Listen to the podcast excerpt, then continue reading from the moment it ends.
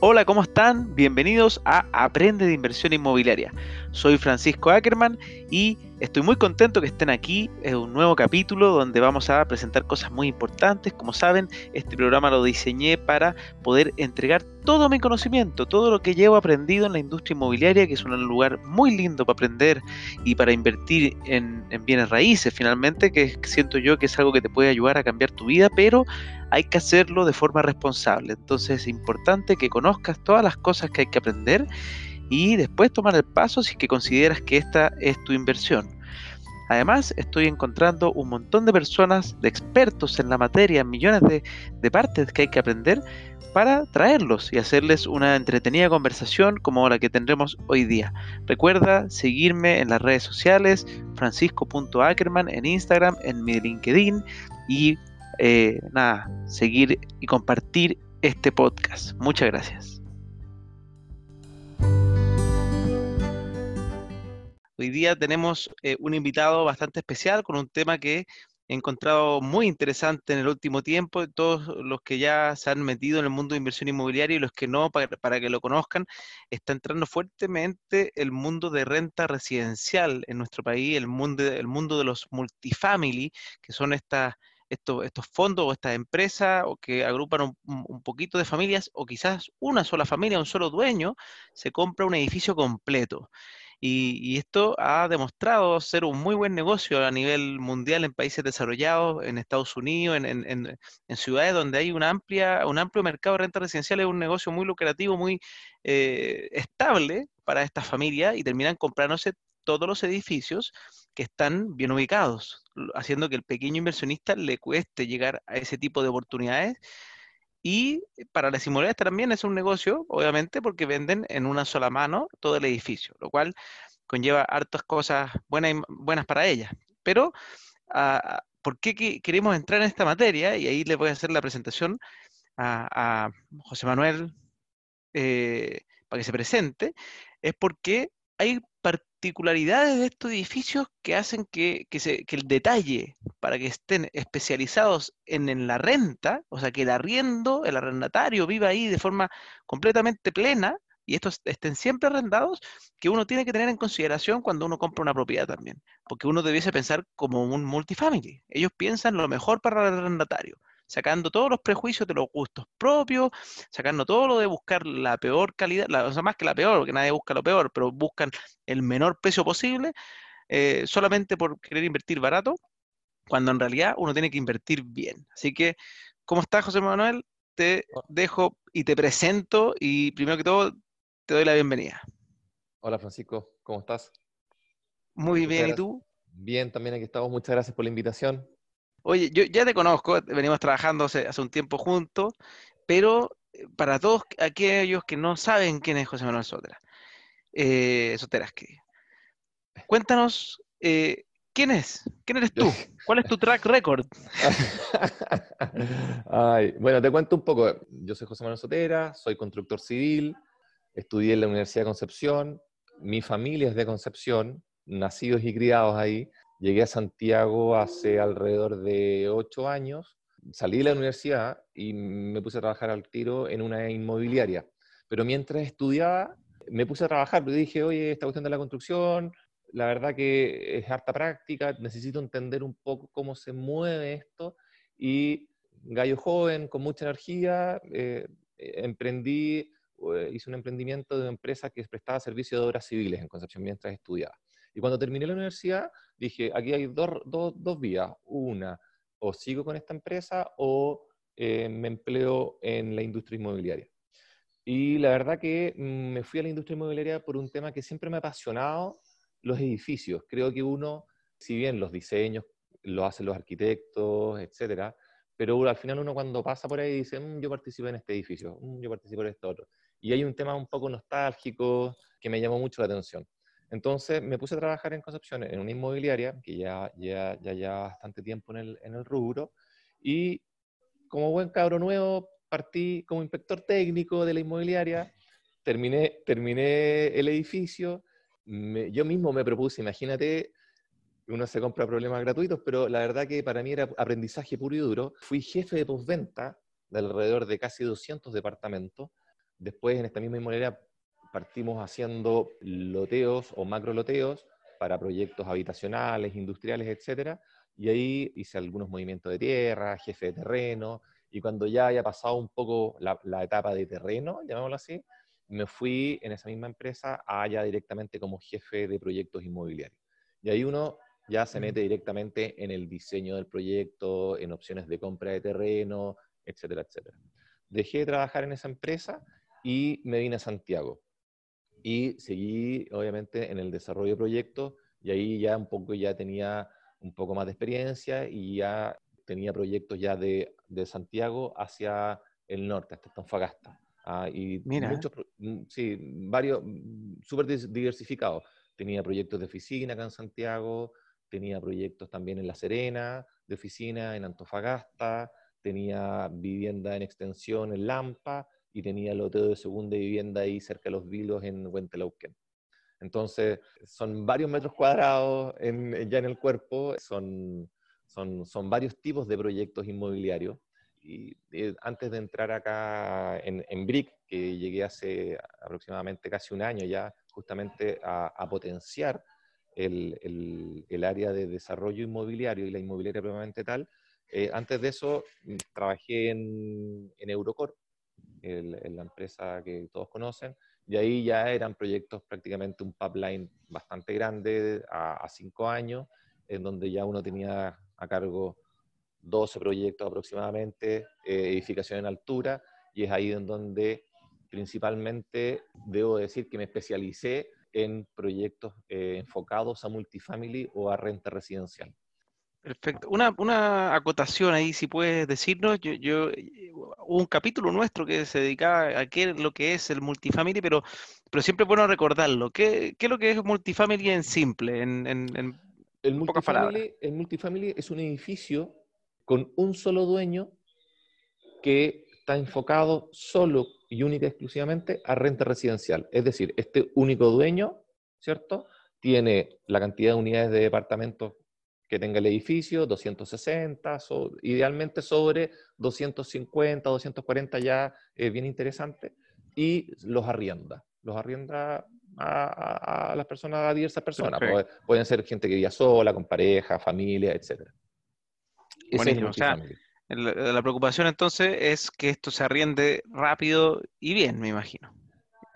efectivamente, o sea, un, edificio que sea para multifamily tiene que tener varias prestaciones para que el arrendatario esté muy cómodo ahí, tenga facilidades y además tenga amenities o tenga espacio para, ¿te fijas?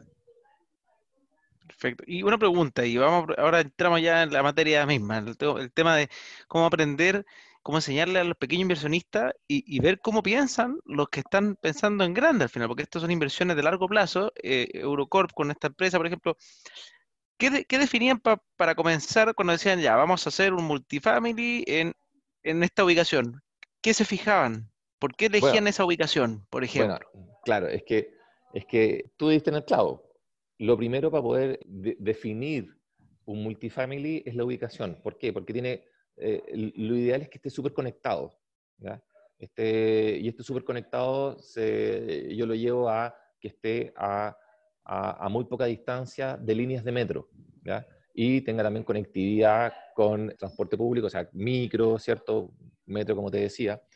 Y además tiene que haber un entorno de servicios, ¿ah? servicios básicos, supermercado, mini market, a universidades, etcétera. ¿Te fijas? Eso es un poco lo primero que se toma para poder definir un, multifamily. Lo segundo es ver a quién lo quieres enfocar. En, general, los multifamily se enfocan a o estudiantes, personas que viven solas o parejas, ¿te fijas? se pone un objetivo en el fondo. Ah, este, este no, no un edificio que para cualquier tipo de persona, sino que ah, este es más pet friendly. No, este es más Eh, pero, pero, un tipo de edificio para un tipo de persona. Efectivamente. ¿Y eso por qué se hace? ¿Es por, un concepto de que la comunidad esté con resonancia y se, y se atraigan? ¿O es por... ¿Hay alguna razón? Yo creo, fíjate que no, no, no, no sé si es que existe una razón. Sí, por una misma sinergia yo creo que la, la misma comunidad se atrae. Y, y, hay, y, hay, métodos también para que se atraigan y, existan eh, se empiece a generar una comunidad positiva y, que, se, y que se conozca. Pero mm, la verdad que ahí en ese sentido no, no, no, no sé si es que habrá algo definido para, no, la verdad que no. Ya, me, suena más que es más probable estudian qué tipo de persona existe en esa, en esa, esquina y si hay más tipo estudiantes, por ejemplo, definen, ah, vamos a enfocar en un residencial de estudiantes, por decir ahora, Ahora, no hay que olvidar que, yéndonos para el tema más de evaluación, los departamentos que tienen mayor rentabilidad son los departamentos más chicos o más pequeños.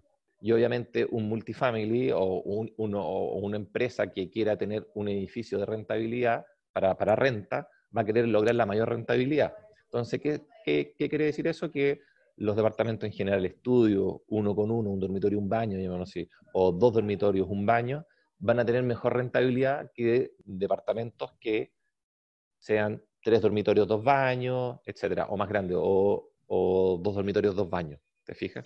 ¿Y cuánto, cuánto es la rentabilidad que espera un, un, multifamily? Aproximadamente cuando, cuando está evaluando un proyecto y dice, oye, esto, no sé, pues son 100.000 UF y queremos que...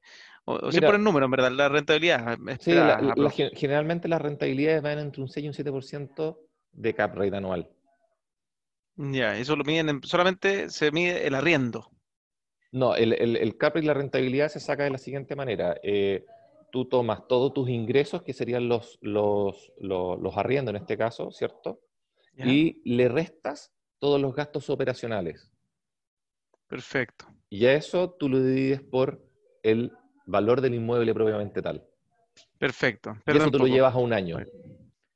Ya, perfecto. entonces entre un 6 y un 7. La otra vez, bueno, bueno escuchar distintas, distintas opiniones y conversaciones. Lo, lo, con la empresa BDO, que ellos hacen como análisis de los multifamily, mostraban que por lo menos, porque obviamente en Chile tenemos todavía pocos, van, van en 51, deben haber un par más, pero ese es el estudio que tienen ellos como, como centro de estudio, que, y la mayoría de los multifamily se movían entre el 4.5 y 6.5, y dentro de eso ya era ya funcionaba como negocio, y en Estados Unidos se atomizaba y de hecho era menor, probablemente rondeaba más hacia el 4, 4.5, Mm. y con eso ya se convertía en un negocio, pero porque había mayor estabilidad.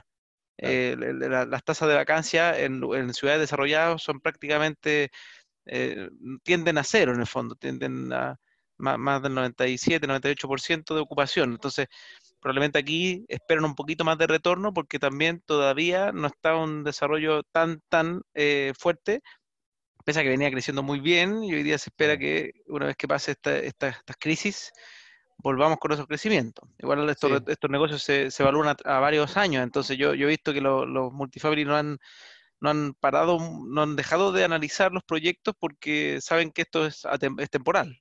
Efectivamente, la necesidad de vivienda, todos sabemos acá en Chile que, que siempre hace, hace, bastante tiempo existe un déficit y cada vez vienen llegando más personas a Santiago, tanto inmigrantes como, como estudiantes que vienen de regiones, etcétera. Y esas personas que vienen acá, llegan acá, tienen que arrendar en alguna parte. Y obviamente el, llegar a un crédito hipotecario no está tan sencillo, dado que ya los, bancos están exigiendo un financiamiento de, o un pie de un, de un, ¿cómo se llama? De un 20%, juntar esa latita en un 20% no es poco, te fijas, entonces el, el, tema del arriendo eh, es como es una necesidad que, que es, prácticamente diaria, te fijas, o sea, siempre van a haber personas arrendando.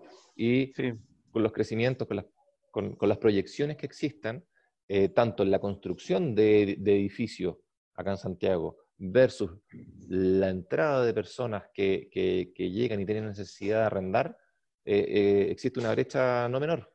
¿ah? Cantidad de proyectos construidos, cantidad de personas que necesitan arrendar o que llegan a Santiago. Entonces, ese es el déficit un poco que yo te, estoy transmitiendo. Y dicen, claro, o sea, es un negocio defensivo. Por eso esta cuestión hay un aumento. Y además que es relativamente nuevo. No, olvidemos que el, primer multifamily, que si mal no recuerdo, 2009. 2009, ya el 2003 existía una empresa ya un poquito más eh, afirmada, que tenía un, par de multifamily, etcétera. Y de 2013 en adelante, imagínate, ha sido exponencial el crecimiento. Exactamente, es verdad. Oye, entrando ya en la materia, para darle, bueno, ya sabemos cómo eligen, me, me suena plenamente acorde. Hay un, nosotros hemos hablado muchas veces los, los cuatro secretos para elegir una buena propiedad. Uno de ellos es la ubicación, o sea, calza completamente con, con usted. ¿Cuáles son las otras cositas que un inversionista pequeño, por ejemplo, debiese tratar de pensar a, lo grande cuando uno quiere comprar un, un un departamento de inversión? Por ejemplo, usted ya la ubicación clave. Después, los materiales, ¿qué cosas se preocupan? La distribución, ¿qué, qué cosas usted, tú, tú viviste que el multifamily se preocupa? Eh, ¿qué detalles hacen que este edificio sea bueno para renta?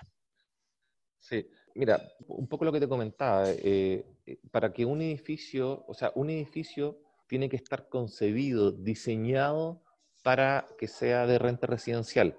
Eh, ¿y por qué te lo digo? Porque, porque existen no, no- no solo el departamento a nivel de terminaciones, sino que en los espacios comunes tiene que haber cierta facilidad y tiene que haber un, un criterio definido para que la operatividad del edificio sea idealmente lo más baja posible, porque al final esos costos se traducen en los gastos comunes. ¿ya? Eh, a nivel de diseño, yo te puedo decir millones de características que, que pueden tener multifamily. Eh, por ejemplo, los pasillos, existen los pasillos de los edificios, por normativa la, eh, te exigen un ancho específico. ¿ah? A uno- un metro diez, un metro veinte, etcétera. Al final del pasillo un metro ochenta para que pueda doblar una silla de ruedas, etcétera. Pero cuando es un edificio para multifamily, en general pueden haber más rotación de, de arrendatarios. Ah, no es la señora que se compró su departamento y quiere vivir 15, 20 años en ese departamento. A lo mejor el gallo joven que, que arrendó este departamento de estudio uno con uno está 5 años ahí, 6 años, y tomó la decisión de casarse, quiere ampliarse y se cambia. ¿Te fijas? todo eso se va generando una bicicleta, entonces, ¿qué es lo que pasa? La rotación de departamentos, ¿cierto? Hace que exista mucho movimiento de mudanza. Y al, al, existir mucho movimiento de mudanza, si tú tienes pasillos justos, lo que hace es que, en general, las personas que hacen las mudanzas quieren hacer el trabajo lo más rápido posible y dejar todo, todo bien, muy bien ubicado. Entonces, no tienen la precaución con los muros, con las puertas, etcétera. Entonces, y todo eso después tiene que arreglarlo el edificio. Claro, se raya, se, se, lo rompen y al final, ¿qué es lo que pasa? Inversión en mantenimiento.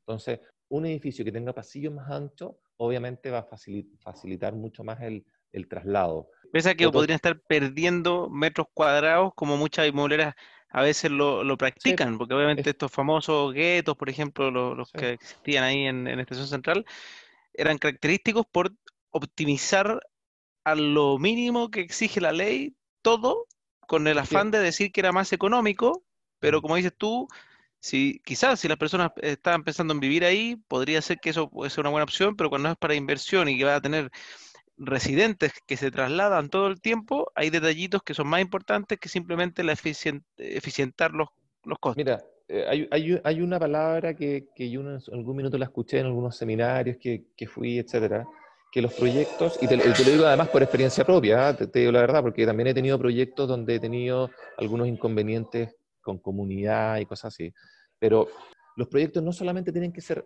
legal, legales, no tienen que estar eh, acotados a la ley, eh, o a la normativa, a la ordenanza, al plan regulador, etcétera, sino que también tienen que estar legitimizados, ¿me entiendes? Entonces, ¿qué sacamos con hacer los proyectos absolutamente justos, con los pasillos justos, todo, eh, todo realmente haberle sacado el jugo, si al final en tu interior, como, eh, inmobiliaria, llamémoslo así, y hablo un poco del punto de vista inmobiliario, sabes que estás entregando un producto que realmente a nivel de habitabilidad puede ser bastante más eh, engorroso y complicado. Entonces, ahí hay que ser un equilibrio, hay que generar un criterio de al final entregar un producto que efectivamente contemple eh, criterios de multifamily, como el que te contaba, eh, y otros tantos más, ¿cierto? Con en materialidades, con facilidades de, de, acceso a camiones de mudanza, poco traslado, con, con, las, con las cosas de mudanza, etcétera. Como también el buen vivir de los arrendatarios. Porque ese buen vivir de los arrendatarios lo que va a terminar haciendo es que el inversionista, propiamente tal, va a estar muy conforme con ese arrendatario porque no va a tener rotación. Todos sabemos que al momento de haber rotación, puede haber uno o dos meses que exista vacancia. Y, el inversionista lo que menos quiere es vacancia. Lo que la vacancia no es solamente el, tiempo que uno gana, porque también te puede pasar que el arrendatario que cambió, el mes de garantía no alcanza para cubrir las cosas que hay que cambiar en el departamento. Ves cuando uno vive ahí y la persona dura harto tiempo ahí, probablemente con el, mismo arrendatario uno resuelve cositas. Si, si es muy normal, pese a que lo que se piensa es que todo se le cobra al, que vive. Pero no, súper interesante en verdad el, concepto esto de que, de que sea legítimo, que sea algo que en verdad, para mí, usar legítimo, la palabra legítimo también es como usar que sea viable, bueno, que funcione, que, que no sea simplemente lo, lo que, ah, es, e, es, como, eh, bueno, yo siempre uso la frase, eh, comprar desde te va a traer resultados desde. Desde, Y normalmente uno cuando uno, el ser humano por esencia trata de comprar desde para tener resultados hasta.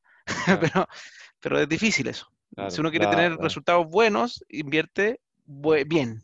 Sí, nosotros, bueno, nosotros como inmobiliaria tenemos nuestro, nuestro desarrollo, tenemos un proyecto a la venta en este minuto que le hemos puesto mucho cariño, mucho corazón y hemos estado, este proyecto fue diseñado como te decía, para que sea un multifamily o un renta residencial. Y, y, en ese sentido, un poco lo que tú decías de las materialidades, nosotros internamente en el departamento estamos buscando materialidades y estamos definiendo materialidades que a la larga tengan durabilidad.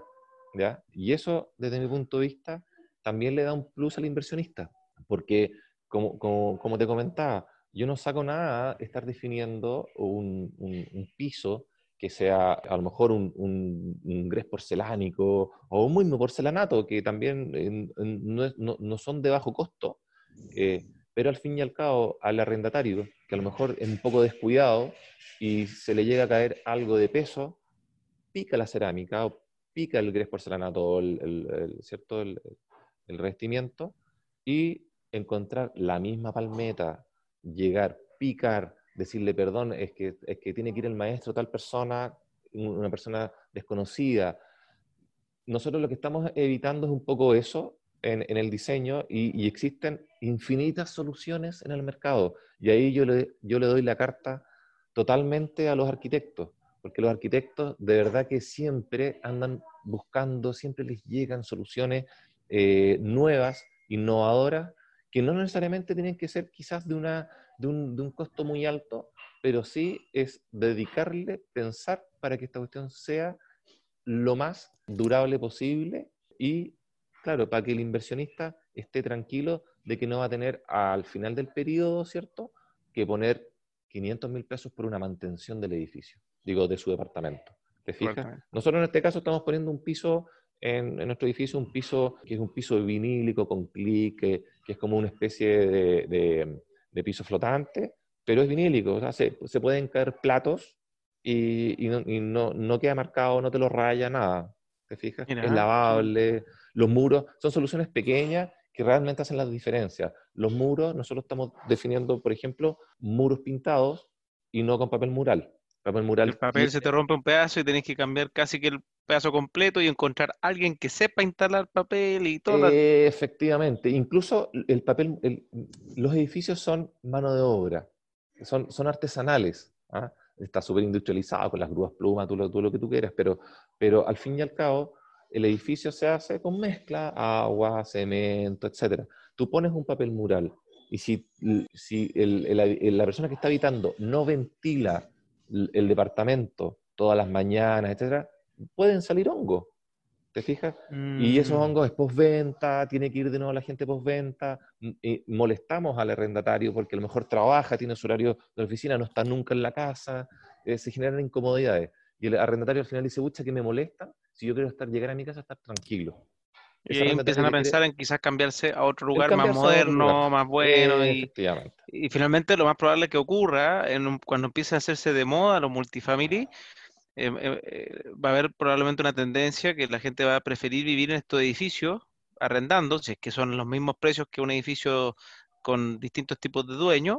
Y bueno, y ahí empieza a tomar sentido este tipo de las comunidades. Por ejemplo, yo mismo vivo en un, en un edificio donde aquí uno hace una reunión por Zoom en la terraza y a las 9 de la noche empiezan a haber reclamos de que hay fiestas. y, y, eso que una, y uno se junta a, dos. Entonces, entonces, pero, pero porque es un sector que es muy residencial de viejitos, está muy lleno de, y que son más sensibles al sonido y, y, uno se pudiera, o sea, yo lo, lo estaba evaluando, hoy día no, porque COVID es un escenario que no, no me está dando para, para muchas cosas, pero pero eventualmente uno lo, piensa, uno dice, oye, ¿sabes qué? Y si busco un edificio que sea quizás gente, no sé, sub 50, sub 40, y, esas cosas van a pasar. Es súper bueno que estén claro, yo te puedo dar un ejemplo que es súper positivo y es un poco eh, eh, inverso a lo que tú me estás diciendo, en el sentido de que, por ejemplo, nosotros, o existen edificios que diseñan los gimnasios propiamente tal, no que llegan y ponen las máquinas ahí, hay servicios, hay gimnasios o, hay empresas que ellos mismos ponen sus artículos para hacer gimnasio y tienen una aplicación. Y esa aplicación es por la comunidad, comunidad, llamémosle edificio o multifamily, ¿cierto? En donde si yo me meto a esa aplicación, puedo ver quién está conectado en el gimnasio y puedo ir a hacer mi entrenamiento acompañado y no solo. Mira, qué entretenido. Entonces, es que esas cosas van a empezar a pasar. Hay, hay países donde donde las comunidades son vivas. Y al final es, muy bueno porque el edificio no, solamente es un lugar para estar, sino que casi que uno puede, o sea, uno, uno de, un sueño que, que una vez estuve con Gabriel Cid, con el fundador de Capitalizarme, que no logramos materializar porque hay que tener foco en la vida, eh, pero es un negocio que está ahí en la cabeza pendiente. Si alguien lo quiere tomar y hacerlo, genial. Porque yo soy de la, soy de la teoría de que las ideas valen, valen eso, lo que importa es la ejecución, así que el que lo haga, el que, el que lo tiene que hacer, pero eh, siempre se me ocurría que un edificio como, si estuviera administrado como corresponde, probablemente, por ejemplo, el multifamily, yo me imagino, y, creo que tampoco lo han pensado ellos para, para sus comunidades, pero si tú manejas a una comunidad de 600 personas, y tú, por ejemplo, pides a nombre de ellos, oye, vamos a pedir un pedido al supermercado, 800 mantequillas, me imagino que podrían llegar a unos acuerdos comerciales que al final que se compre como en comunidad. Lo mismo ocurre, por ejemplo, que los multifamily, yo entiendo que ellos, el cómo eh, alimentan la energía del edificio es distinto de cómo lo hace un edificio residencial, porque el edificio, o sea, el edificio normal, porque nosotros pagamos, cada uno paga su luz. Pero cuando, cuando un multifamily lo hace, lo paga como un edificio y, y tienen tarifas más económicas que una persona natural. Entonces yo creo que esa misma ecuación se puede prestar por muchos servicios y alguien que se preocupe a, manejar las comunidades para que obtengan precios de por mayor, por ejemplo, y hacer la vida más barata de quien vive ahí, ese va a ser un paso que es un paso muy interesante. Yo, encuentro que es un, y creo que es la primera vez que tiro la idea así como en, eh, al aire, porque me encantaría que alguien lo tome y que exista esto. Alguien como una, como que fuera, no sé, me imagino como la, la, app, hoy día que está la app para pedir comida, pero oye, veamos 50 pizzas. ¿Qué, precio hay por 50 pizzas en el mismo edificio? No, y además que se optimiza todo, porque al final el, costo de envío sería casi Exacto, el mismo camión para todos los edificios. Entonces, supongamos que solamente el costo de envío te lo reducen. Perfecto. Como te decía al principio, e, esto es un negocio súper nuevo en Chile, que está, está creciendo bastante y la, la idea es un poco que va, va, a ir evolucionando, va a ir evolucionando por, por, por naturaleza. ¿te Y uno lo que trata es, es un poco entregar un, un súper buen producto, ¿cierto? Eh, enfocado siempre en, en, el inversionista, darle esa seguridad, ¿cierto? Pero al final que el entorno, que el multifamily funcione súper bien, y que, que, que, problemas, etcétera. Entonces, y, en ese sentido, claro que pueden ir surgiendo ideas, la misma, el, mismo tema que decís tú de la, de la, de la energía eléctrica, ¿cierto? Que, que, se compra en alta o en media y se venden, se venden bajas, ¿cierto? Ya existe, ya eso ya es un hecho, es una realidad. Súper interesante. excelente, excelente conversación. Me queda claro hartas cosillas del multifamily, cómo operan, cómo buscan, cómo definen sus proyectos para, para hacer un, un breve resumen, igual me gustaría ahí dejar los puntos clave. Obviamente se vuelve lo mismo que se le ocurre, que le decimos como recomendación a un inversionista pequeño, ubicaciones clave, porque muchas veces uno se guía solamente por el precio y de repente aparece una, una oportunidad que te dicen, uy, mire, compres este departamento de 1500 UF que queda en Chuchunco City, en cualquier lado. No, no te, que probablemente no te va a servir para lo que esperas, amén, eh, versus si tú estás buscando rentabilidad estable, sana, que crezca, ubicación clave, materialidad clave, que el edificio esté pensado para la renta, clave. Eh, el tema de a quién enfoca el edificio, eso quedamos en que no hay un estudio hoy día de que si es mejor o peor que se enfoque en algo, pero probablemente sea importante saber qué tipo de personas arriendan en ese sector para tratar de, que sea un departamento de ese tipo de arrendatario. Por ejemplo, ahí me voy a, si un departamento está al lado de seis universidades, probablemente un departamento pequeño va a tener alta demanda de arriendo. Un departamento de estudio, por ejemplo, va a ser alta y si un lugar más de oficinas, quizás más que estudio, va a ser un 1-1 el, tipo de la oficina ya es una, persona más grande, que, el estudio le queda medio chico y, a menos que sean esos estudios que vienen con un espacio de, como de un escritorio. Y, esa tipología que dices tú, los 2-1, que muchas veces un dormitorio grande, un dormitorio chico, son bien versátiles. Yo mismo estoy en una pieza que la convertí, ahora tengo oficina, tengo oficina en mi departamento y probablemente se va a quedar para siempre esta oficina porque ya la forma de trabajar de mi empresa cambió. Es muy probable que si vuelvo a trabajar va a ser turno, puede ser como los mineros. Voy por, voy por turno, entonces eh, tengo que tener en la casa este espacio y esas cosas son cosas interesantes. Y nada, pues terminar diciéndote muchas gracias por participar, tremendos tips, tremenda experiencia y eso, agradecerte, no, no me queda otra. Nada, a mí también mm, te agradezco enormemente la invitación, queda mucho por aprender, pero la verdad que dispuesto a cualquier otro podcast o invitación, porque la idea es un poco, como tú decías, transmitir los tips, transmitir la idea, darle, darle la mayor cantidad de información posible a los inversionistas para que sepan en qué invertir, qué edificio invertir. Y en ese sentido, Francisco siempre cuenta con nosotros con, con BRIC. Perfecto, muchas gracias. Una pregunta, que, una pregunta que se me ocurrió hoy día, probablemente va a ser la primera de, que le, voy a empezar a repetir a, todos los entrevistados, que ayer me hicieron eso en una entrevista, en un programa súper interesante, se llama Ampliando Círculos. Y la pregunta que se me ocurrió a mí es, ¿cuánto le ves tú, si, si tú pudieras leer un poco el futuro y decir, oye, mira, hoy día el inversionista hormiga logra entrar fácilmente a invertir en casi cualquier comuna emergente? ¿Cuánto, creas, ¿cuánto crees que queda de tiempo, de deadline, para que las esquinas más hot del Santiago, por lo menos, empiecen a ser tomadas casi inmediatamente por un multifamily? A ver, multifamily, llamémoslo así, a, instituciones que compren el edificio Sí, que, uno llegue y diga, uy, va a ser una nueva estación de metro, los, dos 10 edificios a la redonda ya fueron todos comprados. Eso es muy a corto plazo. Eh, lo que pasa es que el edificio multifamily, como conversamos los fundamentos de un poco del, del, multifamily o de la, inversión inmobiliaria es súper defensivo. ¿ah?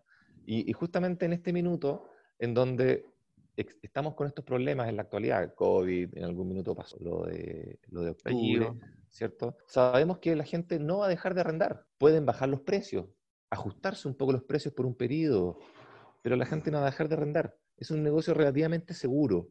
Entonces, las grandes empresas que quieran invertir y quieran tener, llamémosle, una rentabilidad asegurada, ¿cierto? Plana eh, o con crecimiento moderado futuro, van a, van a invertir en edificios multifamily. Ya, ya está, eh, ha salido en el diario financiero, las instituciones están viendo, se están resguardando con la compra de multifamily. Entonces, ¿qué es lo que va a pasar? Es que yo creo que esas famosas esquinas, como dices tú, lo que va quedando, los multifamily van a seguir comprando. Sin embargo, yo también creo que, que cada vez más inmobiliarias van a estar enfocadas a diseñar edificios para multifamily, por lo tanto va a haber un espacio en donde el inversionista también va a poder hacerlo, va a poder comprar. ¿Te fijas? Entonces, yo lo veo a corto plazo, te digo la verdad, que en Santiago particularmente yo lo veo a corto plazo porque yo, este negocio está creciendo bastante rápido. Con eso me, me despido. Ahí dejar la, lo que como se dice la bala, la bala pasada con ese tema para después. Muchas gracias, Francisco. Que estés muy bien.